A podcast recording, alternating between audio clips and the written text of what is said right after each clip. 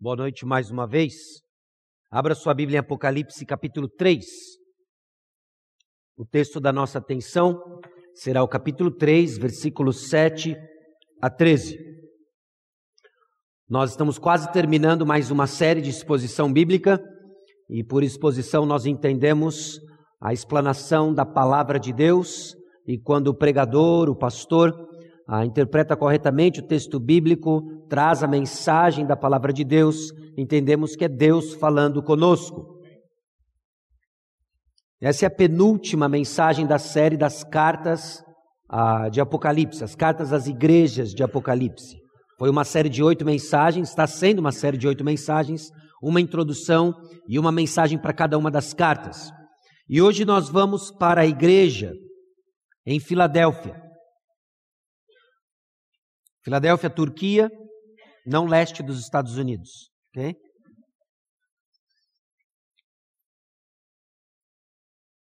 Você sabe o que é um paradoxo?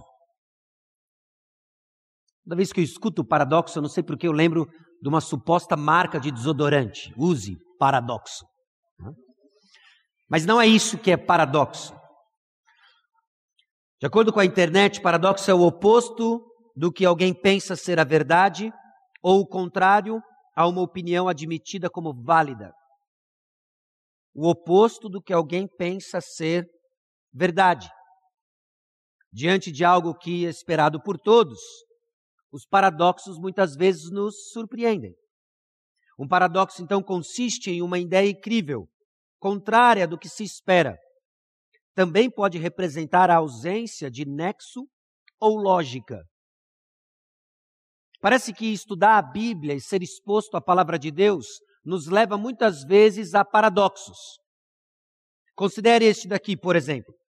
Quem quiser, pois, salvar a sua vida, perdê-la. Quem perder a vida por causa de mim, do Evangelho, salva-la. Essa é a ideia de um paradoxo. Coloquei entre aspas aí o paradoxo cristão.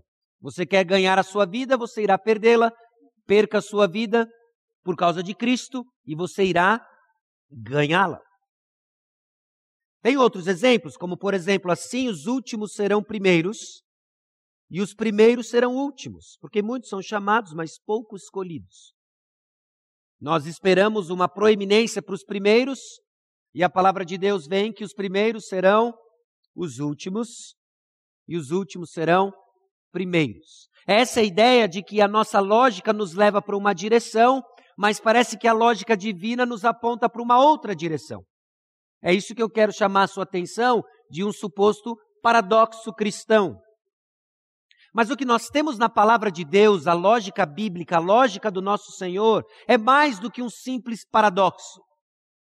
Se paradoxo por vezes é um jogo de palavras, é um jogo de lógica, nos levando a nos surpreender por um insight ou um discernimento qualquer, a palavra de Deus traz aparentes paradoxos para deixar em evidência a sua glória, a glória de Deus.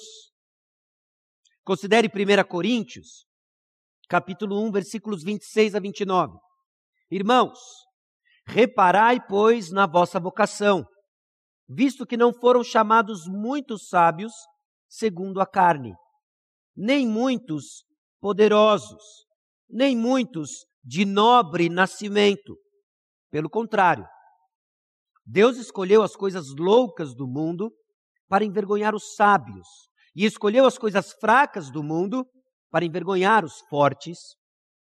E Deus escolheu as coisas humildes do mundo e as desprezadas, e aquelas que não são, para reduzir a nada as que são, a fim de que ninguém se vanglorie na presença de Deus. Os aparentes paradoxos que nós temos na palavra de Deus são, na verdade, evidências que apontam claramente de que tudo é obra de Deus.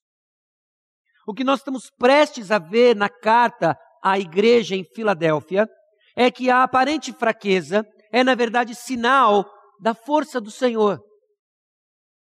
Que aparentes paradoxos apontam para algo maior do que nós. E eu espero que isso venha encorajar o seu coração, porque na nossa caminhada de fé cristã, na nossa caminhada com Cristo, nós somos constantemente expostos em nossa loucura, em nossa fraqueza, em nossa pequenez, mas eu quero lembrá-lo que em Cristo Jesus, em nossa fraqueza que nós somos fortes, em nossa pequeneza que somos grandes, porque essa é a lógica divina. Usando o nosso tamanho, o nosso pequeno tamanho, usando a nossa loucura para deixar evidente a sua glória. Aparentes paradoxos comuns da vida cristã incluem, por exemplo, o fraco ele é forte, o tolo ele é sábio, o triste é alegre, bem-aventurados que choram. O pequeno é grande. Porque quando isso se torna evidente, quando isso se torna evidente, deixando claro o contraste entre luz e trevas, Deus recebe toda a glória. Irmãos, nossa fé inverte os valores do mundo e aponta para a glória de Deus. Nós temos que treinar a maneira como nós pensamos, como nós reagimos às adversidades e, enfim, reconhecer que Deus é dono de tudo e Ele usa a nossa loucura para deixar clara a sua sabedoria. Ele usa a nossa fraqueza para deixar clara a sua força, porque Ele é Deus e ele não divide a sua glória.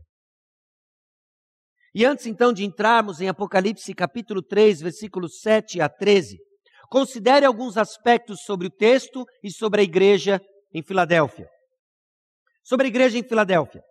Esmirna, que nós vimos algumas semanas atrás, no capítulo 2, versículos 8 a 11, em Filadélfia, não tem nenhum ponto fraco citado. Ambas as igrejas, nas sete igrejas, são as únicas que não têm nenhum ponto fraco apontado. Eram as igrejas mais insignificantes das sete igrejas em termos de número e influência. Preste atenção nisso. As duas igrejas que não têm nenhum ponto fraco exposto, que não tem nenhuma acusação forte contra elas, eram as duas mais insignificantes da região e de sua época.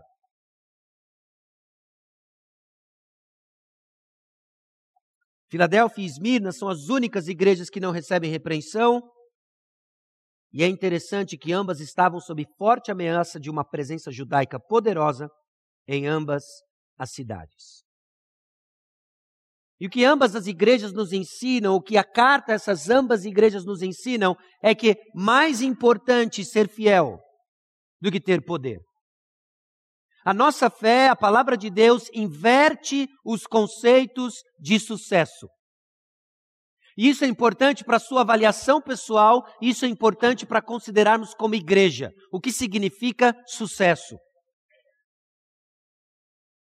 Nos versículos 7 a 13, o que nós vamos enxergar é que, logo no versículo 7, mantém-se o padrão dos destinatários e uma descrição do Senhor Jesus. O versículo 8, os pontos fortes. Versículos 9 a 12, recompensa e desafios para vencer as adversidades e um chamado para ouvir. Considere então os versículos 7 a 13 de Apocalipse, capítulo 3. Ao anjo da igreja em Filadélfia escreve: Essas coisas diz o santo, o verdadeiro, aquele que tem a chave de Davi, que abre e ninguém fechará, e que fecha e ninguém abrirá. Conheço as tuas obras. Eis que tenho posto diante de ti uma porta aberta, a qual ninguém pode fechar. E tens pouca força, entretanto, guardaste a minha palavra e não negaste o meu nome. Eis, farei que alguns dos que são da sinagoga de Satanás, desses que a si mesmos se declaram judeus e não são, mas mentem. Eis que os farei vir e prostrar-se aos teus pés e conhecer que eu te amei. Porque guardaste a palavra da minha perseverança, também eu te guardarei da hora da provação, que há de vir sobre o mundo inteiro, para experimentar os que habitam sobre a terra. Venho sem demora, conserva o que tens, para que ninguém tome a tua coroa. Ao vencedor, faloei coluna no santuário do meu Deus, e daí jamais sairá. Gravarei também sobre ele o nome do meu Deus, o nome da cidade do meu Deus, a nova Jerusalém, que desce do céu, vinda da parte do meu Deus, e o meu novo nome. Quem tem ouvidos, ouça o que o Espírito diz às igrejas. Curva a sua cabeça, feche os seus olhos, vamos orar mais uma vez. Senhor nosso Deus e Pai, aqui estamos diante da tua palavra. Aqui estamos, ó Deus, expostos diante do Senhor. Crê em nós corações perseverantes, baseados, ó Deus, na estabilidade, na segurança, na esperança que temos no Senhor. Que em meio, ó Deus, às situações adversas que cada um de nós enfrenta, que enfrentamos como igreja, que tenhamos nossos olhos fixos no Senhor Jesus, que redefine para nós sucesso, que dá para nós uma compreensão do que é ser abençoado, ainda que seja uma loucura para o mundo, ainda que seja fraqueza para o mundo. É no nome precioso de Jesus, o nosso Salvador, que nós oramos. Amém. 1 Coríntios capítulo 4, versículos 1 e 2 diz o seguinte: Assim, pois, importa que os homens nos considerem como ministros de Cristo e despenseiros dos mistérios de Deus. Ora, além disso, o que se requer dos despenseiros é que cada um deles seja encontrado fiel. É importante você e eu reconhecermos quais são as expectativas sobre nós. É importante reconhecermos o que se requer de nós. Porque nós lutamos constantemente contra os padrões deste mundo que querem impor sobre nós uma definição de sucesso, que quer dar para nós expectativas quanto ao que se requer de nós em termos de vida cristã, em termos de performance pessoal, em termos do que rege nossa comunidade.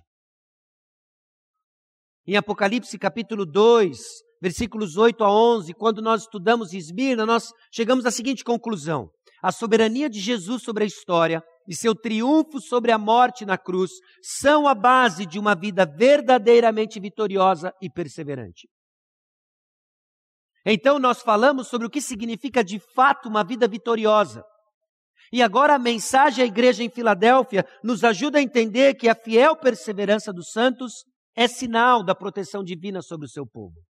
Deus nos protege, força, forjando em nossos corações perseverança. É a lição que nós aprendemos ao meditar sobre a carta aos cristãos em Filadélfia. A fiel perseverança dos santos versus aqueles que buscavam a própria glória, satisfação, aquilo que eu quero chamar com você hoje de uma cultura de celebridade. Você luta contra uma cultura de celebridade, uma tendência de ser uma celebridade. Eu não estou falando necessariamente apenas aqueles que estão numa ponta de querer um reconhecimento, mas aqueles que estão numa outra ponta vivendo para si mesmos. Essa cultura de celebridade famosa nos dias de hoje, divulgada nos dias de hoje, potencializada nos dias de hoje, mas que encontra no nosso coração uma cobiça de sermos exaltados, de sermos o centro do universo, a carta à igreja em Filadélfia nos ensina que fidelidade se opõe a essa satisfação pessoal, essa cultura de celebridade e nos coloca no devido lugar. E qual é o nosso lugar? Fidelidade, ainda que seja no anonimato, ainda que seja às custas de nossos desejos e sonhos. Considere, Jesus é o Senhor da história. Irmãos, esse foi o primeiro ponto, não apenas nessa mensagem, mas em algumas outras em Apocalipse. Jesus, ele é o Senhor da história. Por alguma razão, na insondável sabedoria do Espírito Santo, nós temos que ser lembrados constantemente, constantemente, que Jesus, ele é o Senhor da história. São lições repetidas nas cartas. São lições repetidas em toda a Escritura. De Gênesis a Apocalipse, nós somos lembrados quem é o Senhor da história. Sabe por que, que nós somos constantemente lembrados de quem é o Senhor da história? Porque nós temos uma tendência de queremos ocupar o lugar do Senhor da história. A sua história não é tua, a sua história conta uma história bem maior, a história do Senhor do universo. Jesus ele é o Senhor da história. Olha o versículo 7. Ao anjo da igreja em Filadélfia escreve: Estas coisas diz o santo. Jesus, ele é santo. Jesus, ele não é como eu e ele não é como você. Jesus, ele é digno. Ele é digno de toda adoração. Não há um outro nome digno de toda adoração que não Jesus Cristo.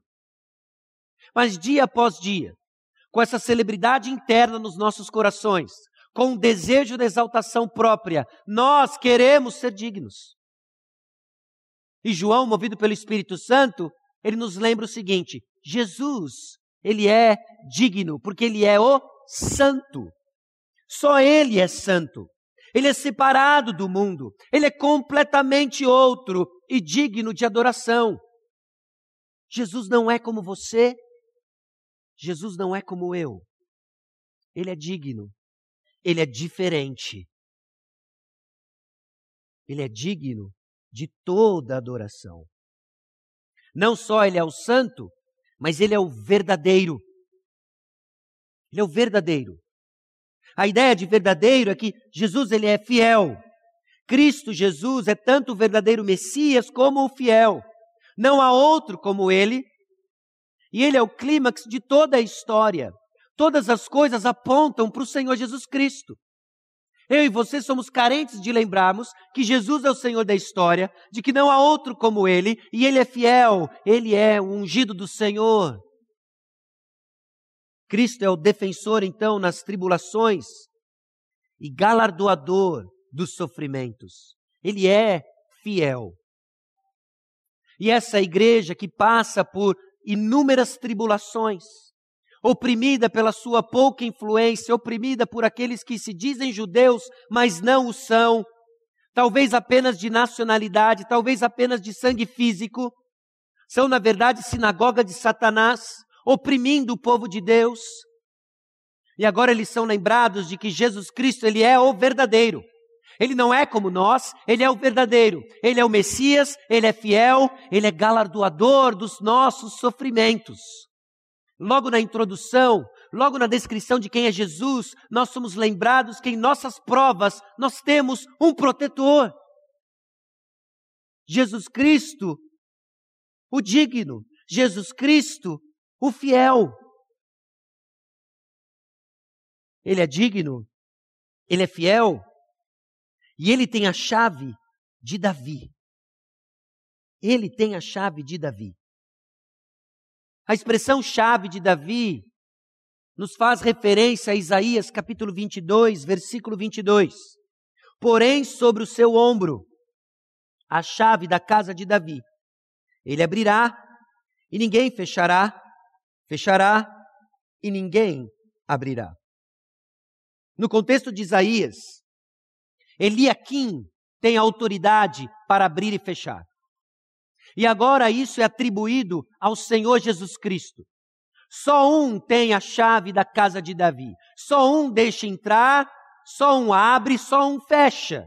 E é Jesus Cristo. Cristãos da igreja em Filadélfia precisavam ouvir isso.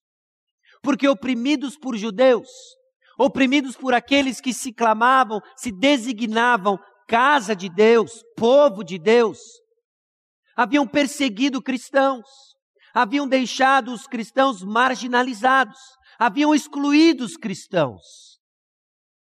E Jesus, o santo, o verdadeiro, o que tem a chave da casa de Davi, lembra os cristãos em Filadélfia que não é o mundo que nos julga, não é o mundo que nos exclui.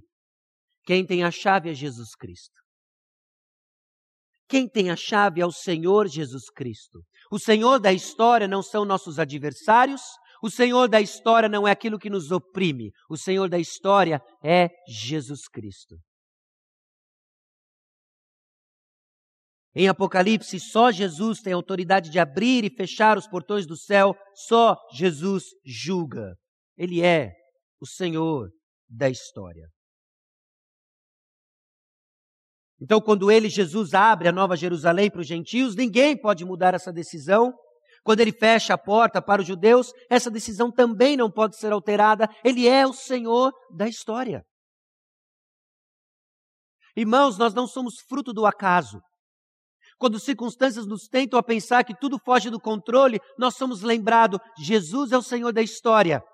Ele é santo, ele não é como nós. Ele é o verdadeiro, ele é o nosso protetor. Ele tem as chaves da casa de Davi. Ninguém entra, ninguém sai, se não for por meio de Jesus, o verdadeiro porteiro dos céus. Jesus é o Senhor da história. E a pergunta agora que fica é: o que o Senhor da história quer de nós? O que o Senhor da história, que é santo, que é verdadeiro, que tem as chaves da casa de Davi, quer de mim, quer de você? Jesus, o Senhor da história, quer fidelidade, não celebridade. O que Jesus requer da sua igreja é fidelidade. E nesse momento, meus irmãos, nós somos chamados a vestir os óculos da fé e interpretar aquilo que pode ser um paradoxo para nós, mas é a realidade na qual Deus manifesta a sua glória. De que quando olhamos ao redor e vemos fraqueza, quando olhamos ao redor e vemos falta de vigor, quando olhamos ao redor e vemos loucura, que sejamos obedientes em vestir os óculos da fé e entender que na fraqueza está a nossa força, que em nossa loucura está sabedoria, que quando somos pequenos é que nos tornamos gigantes. É quando Deus evidencia a sua glória. Agora note, é importante fazermos uma observação quanto ao método do Espírito Santo. Porque aqui se trata de uma igreja que está sofrendo com suas próprias fraquezas, loucura diante dos homens, e o que nós encontramos logo no versículo 8 são palavras de encorajamento.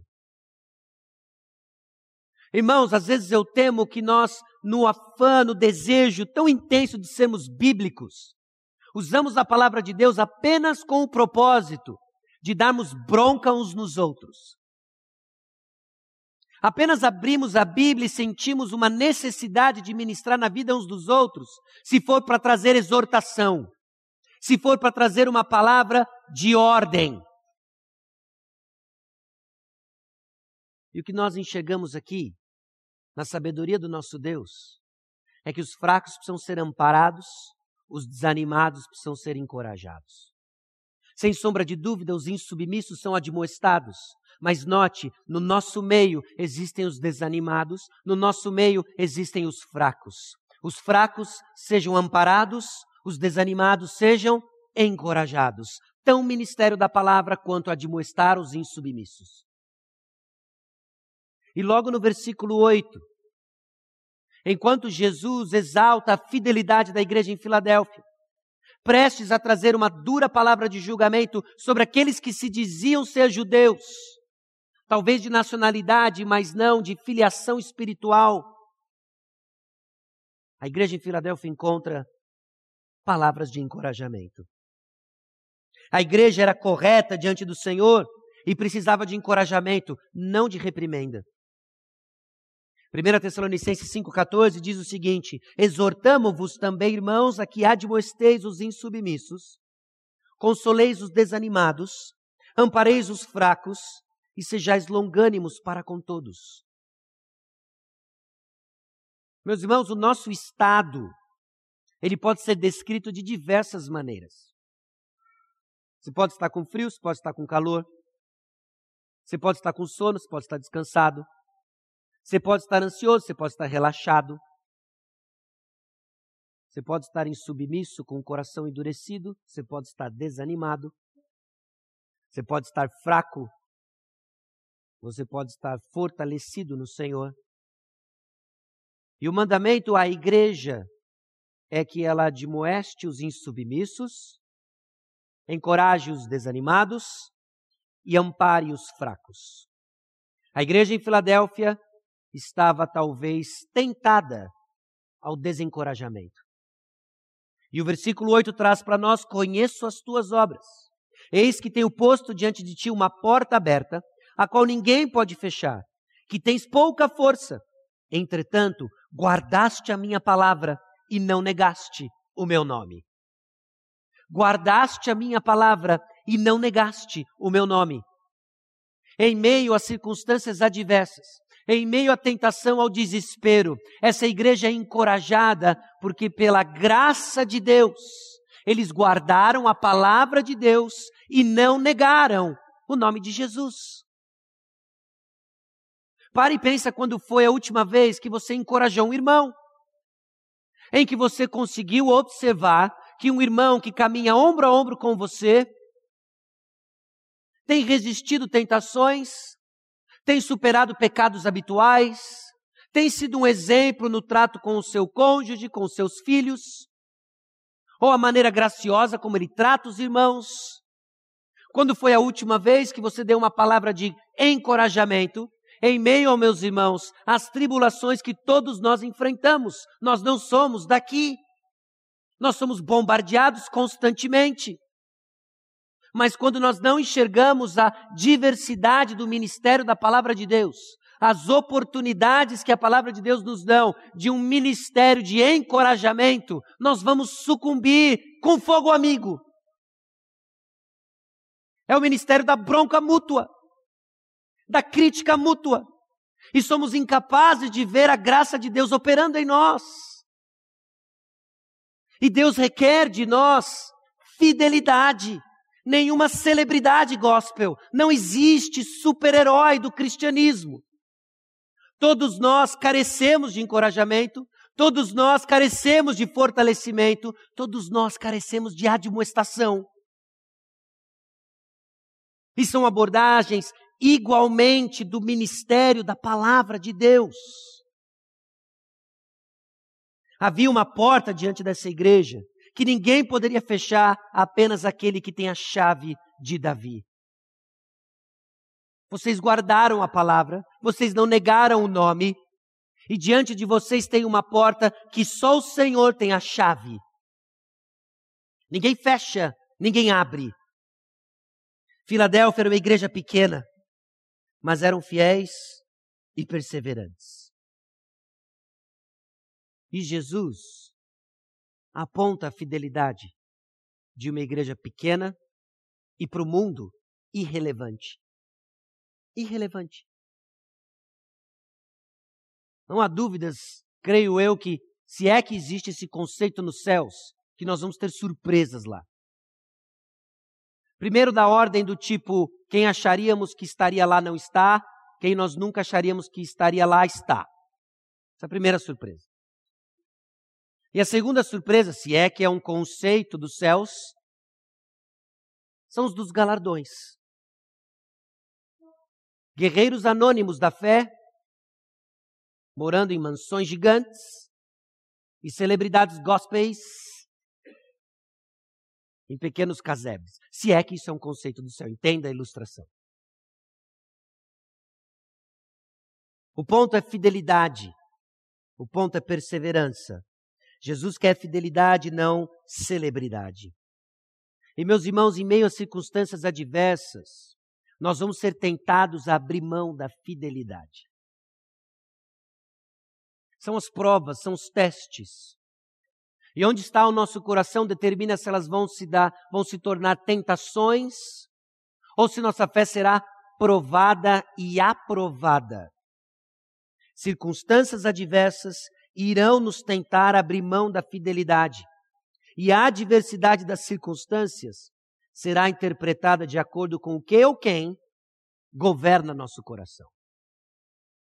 Você já parou para pensar que as adversidades que tentam o nosso coração, tentam porque revelam a condição do nosso coração? Provérbios capítulo 30, versículos 7 a 9, é uma oração de um camarada chamado Agur. Preste atenção que esse camarada ora. Duas coisas te peço, não mas negues, antes que eu morra. Afasta de mim a falsidade e a mentira.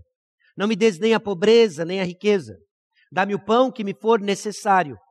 Para não suceder que, estando eu farto, te negue e diga: quem é o Senhor, ou que empobrecido venha furtar e profane o nome de Deus. Agora é ciente de que o seu coração é vulnerável.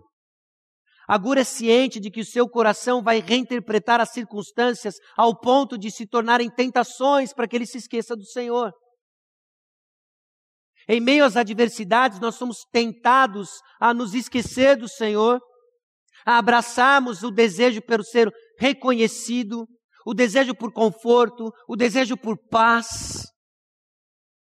E somos tentados quando amamos o reconhecimento, mas somos esquecidos. Somos tentados quando nós queremos a paz, mas pessoas teimam pela guerra. Somos tentados quando nós amamos o conforto, mas nossas circunstâncias são de escassez. Então, em meio a circunstâncias adversas, nossos corações eles são tentados.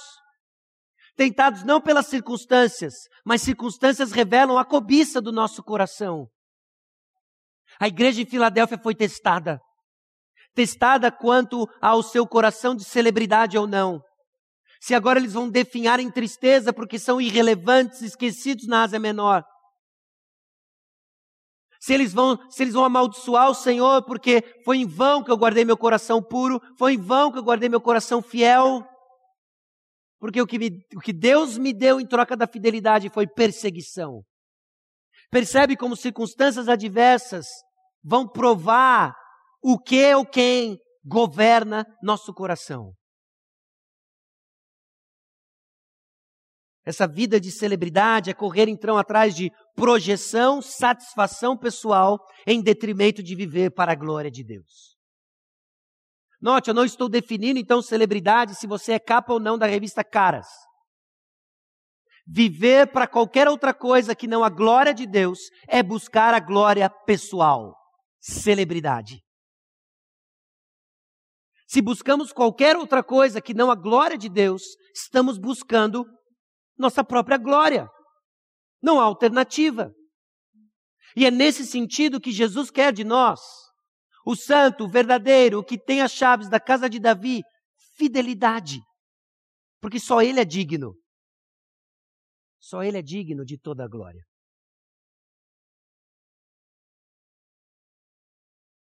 Filadélfia não negou o nome de Jesus. Compatível aquilo que o próprio Senhor Jesus Cristo ensinou em Mateus capítulo 10, versículos 32 e 33. Portanto, todo aquele que me confessar diante dos homens, também eu o confessarei diante de meu Pai que está nos céus. Mas aquele que me negar diante dos homens, também eu negarei diante de meu Pai que está nos céus. Circunstâncias adversas vão nos tentar abrir mão da fidelidade.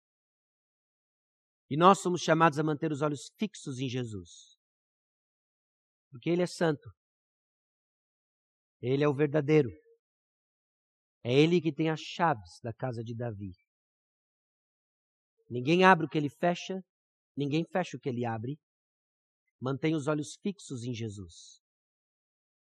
Pode ser que muita gente tire coisas de você, mas ninguém nos tira do amor de Cristo. Olhos em Jesus. Jesus quer nossa fidelidade, não celebridade. E Jesus cultiva a fidelidade e humilha a mera celebridade. É Jesus quem cultiva em nós fidelidade. Jesus é o início, ele é o meio, ele é o fim, ele é a causa de todas as coisas, o autor e consumador da nossa fé. E a partir do versículo 9, o que nós temos aqui de João, movido pelo Espírito Santo, escrevendo as próprias palavras do Senhor Jesus Cristo. É ele quer de nós fidelidade, ele que cultiva a fidelidade e ele humilha a mera celebridade. Os que buscam projeção, satisfação pessoal, seriam humilhados, serão humilhados. Eis, farei que alguns dos que são da sinagoga de Satanás, desses que a si mesmos se declaram judeus e não são, mas mentem, eis que os farei vir e prostrar-se aos teus pés e conhecer que eu te amei. Há, uma, há um destino para aqueles que exaltam a si mesmos. Há um destino para aqueles que vivem para qualquer outra coisa que não a glória de Deus. E é a humilhação. Aqueles que se exaltam serão humilhados. Aqueles que se humilham serão exaltados. Para que fique evidente que a glória é de Deus. Comentando sobre essa passagem, Grant Osborne diz o seguinte: esses judeus alegam ser povo de Deus. Porém, visto que eles têm rejeitado seu Messias e perseguido o povo dele, eles mentem e não são seu povo verdadeiro. Ao contrário, pertencem a Satanás. Eles mentem. E é nesse sentido, então, que a descrição de Jesus Cristo se torna particularmente aplicada aos cristãos em Filadélfia. Eles dizem uma coisa, eles julgam vocês, eles expulsam vocês, mas notem, quem tem a chave da casa de Davi não são aqueles que se dizem judeus, mas Jesus Cristo, aquele que morreu pelo seu povo. Confira Apocalipse capítulo 2, versículos 26 e 27.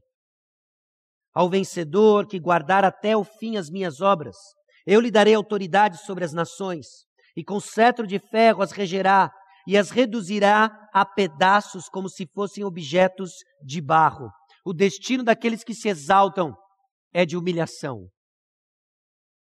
O destino daqueles que são humilhados é de serem exaltados com o Senhor Jesus Cristo.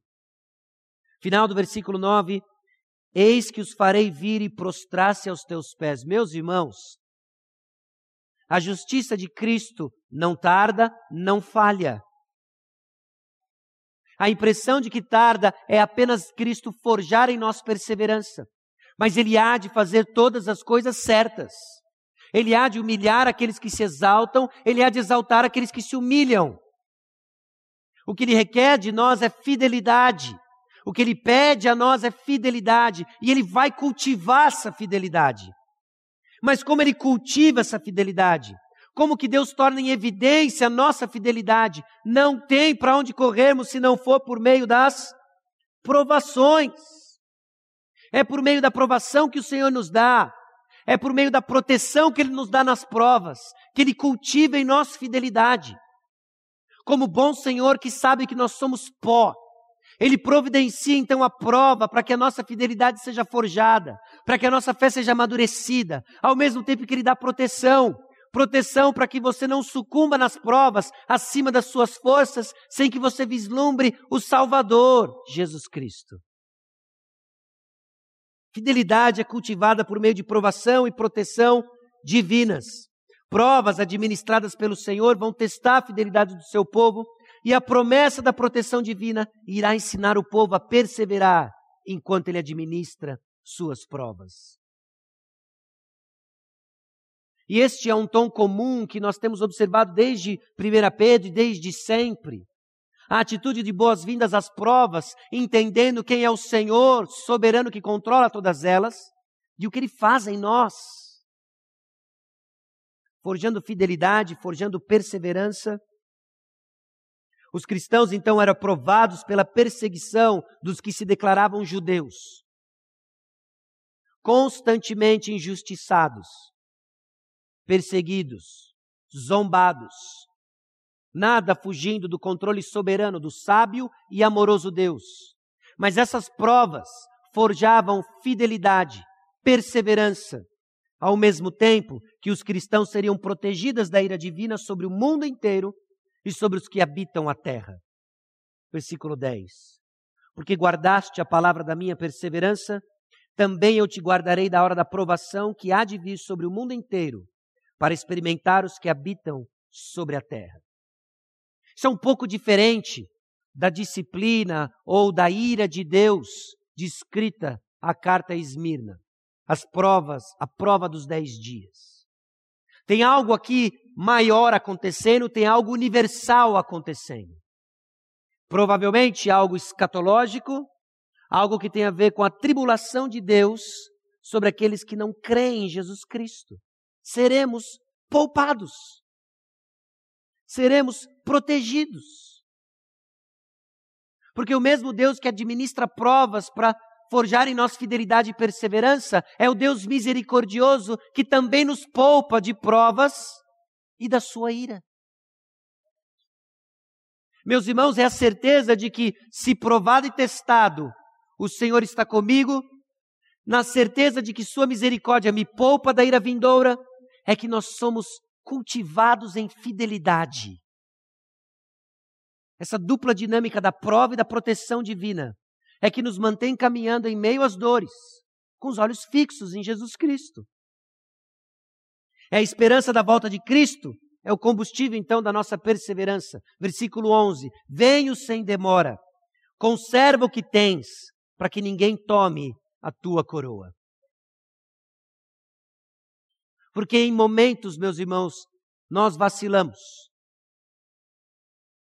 Em meio a dores que parecem se tornar cada vez mais intensas, a tentação do nosso coração é tirar os olhos de Cristo Jesus.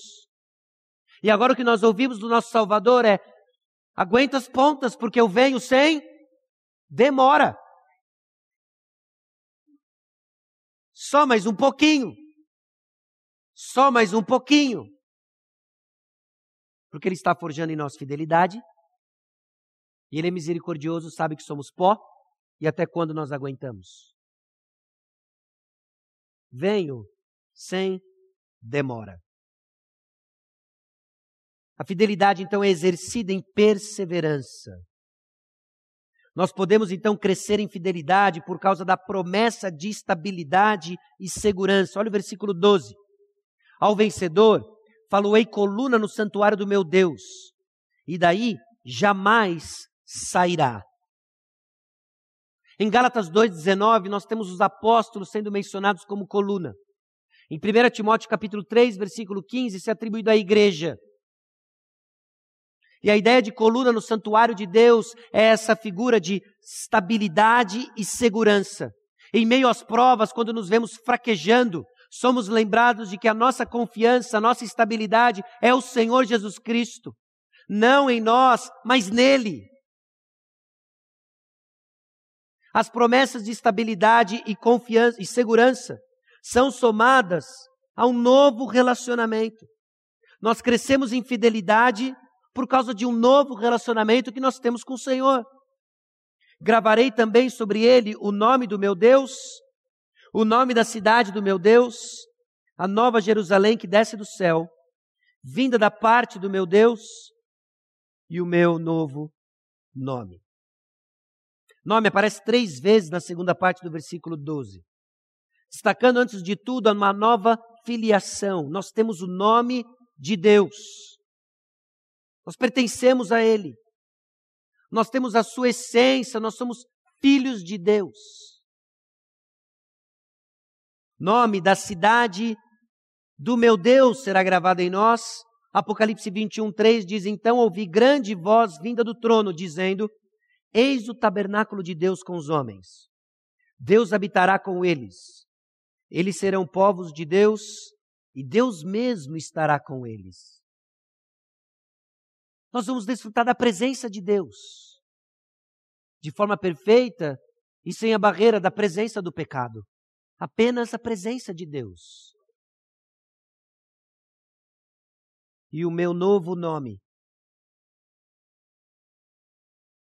Tem um nome escrito que ninguém conhece senão ele mesmo, Apocalipse 19, 12. Embora misterioso, nós vamos compartilhar deste novo nome, porque nós somos dele. Irmãos, informações nos são dadas sobre coisas do porvir para forjar em nós fidelidade aqui e agora. Numa lógica que não pertence ao mundo, mas quando somos fracos é que somos fortes. Quando somos loucos é que somos sábios, com os olhos fixos em Cristo Jesus.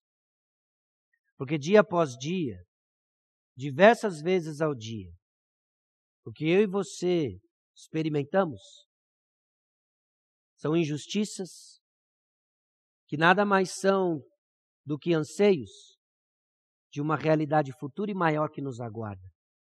Lembremos com esperança que Jesus vem sem demora. Vem sem demora. Mensagem que consola os irrelevantes. Mensagem que consola o grupinho do interior que anda até o quilômetro 11 da estrada rumo a Caraguá para adorar o Senhor do universo. E que sim, não são um bando de gato pingado. São filhos do Senhor Jesus, que são filhos de Deus, que serão gravados um novo nome, que desfrutarão da presença de Deus. E que em nosso anonimato e irrelevância, nós estamos construindo a história do Senhor soberano da história, de tudo, Jesus Cristo. Então escute, escute e continue escutando.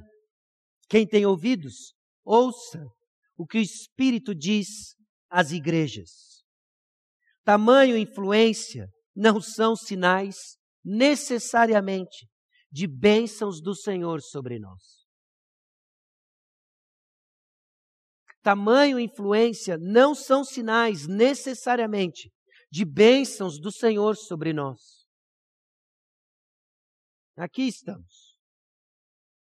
O que o Senhor tem para nós? Eu não sei. Mas o que o Senhor tem para nós no futuro celestial, nós sabemos. E com olhos fixos no Senhor Jesus Cristo, sabendo que o prumo é fidelidade, nós vamos guardar a verdade e deixar com que a sua providência sábia mostre se diante de nós tem provações, tempos de bonança, e seja o que for, que não seja pobreza ao ponto de esquecermos do Senhor, riqueza ao ponto de esquecermos do Senhor, mentira nem falsidade, mas apenas a verdade. Começar bem não é garantia de que iremos terminar bem. No versículo 11 há uma exortação, não por algo que está na igreja da Filadélfia, mas algo que pode acontecer com a igreja em Filadélfia. Venho sem demora. Conserva o que tens, para que ninguém tome a tua coroa. Meus irmãos, fé é um dom de Deus que carece de nós a boa mordomia. Ou você cresce e amadurece em sua fé, ou você irá perdê-la. Ou você está crescendo e amadurecendo, ou você está rumo a perder sua fé. Amadureça sua fé. Lute contra as tendências do seu coração. E saiba que um bom início não é garantia de um bom fim. O bom fim é apenas garantido com aquele que é o Alfa e o Ômega, o princípio e o fim, Jesus Cristo. Persevere em fidelidade em Jesus, estamos seguros, estáveis, filhos de Deus, desfrutamos da presença de Deus e pertencemos a Ele. Persevere em fidelidade. Um dos maiores obstáculos e desafios da vida cristã. Perseverança, fidelidade.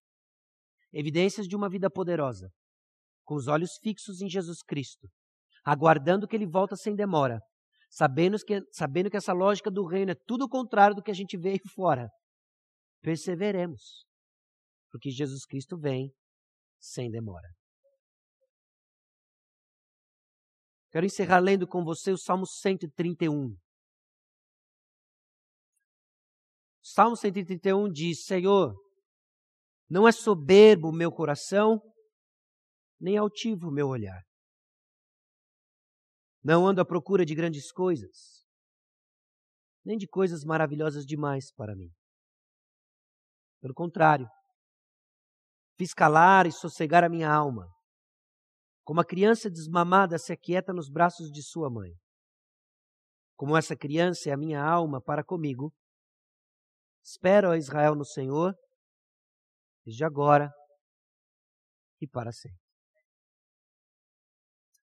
Nós vamos encerrar com uma oração.